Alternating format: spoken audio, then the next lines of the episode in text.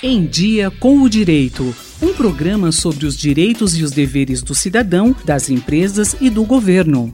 A Constituição Federal de 1988 dedicou disposições específicas e importantes sobre o direito urbanístico brasileiro, representando um marco na política urbana ao destinar título específico para as normas urbanísticas, em que se estabeleceu a função social da cidade e da propriedade. Com o objetivo de regulamentar essas disposições, que podem ser consideradas normas de direitos fundamentais, previstas no artigo 182 e 183, foi editada a Lei Federal 10.257 de 2001, o famoso Estatuto da Cidade, que estabeleceu diretrizes gerais da política urbana e do desenvolvimento das cidades.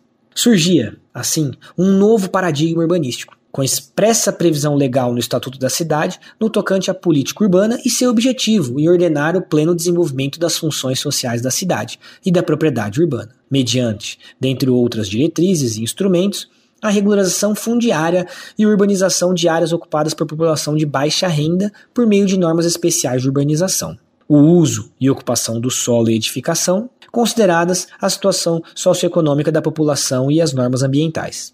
Esta lei foi fruto de grande mobilização sociopolítica, sendo aplaudida internacionalmente, buscando concretizar o direito fundamental à moradia de milhões de brasileiros que vivem em situações jurídicas precárias. Meu nome é Thomas Noche Gonçalves, Sou oficial registrador e tabelião de notas do distrito de Cachoeira de Emas, município e comarca de Pirassununga, do estado de São Paulo, pesquisador no grupo de pesquisa sobre a ética e eficiência na administração pública, da Faculdade de Direito de Ribeirão Preto, da USP.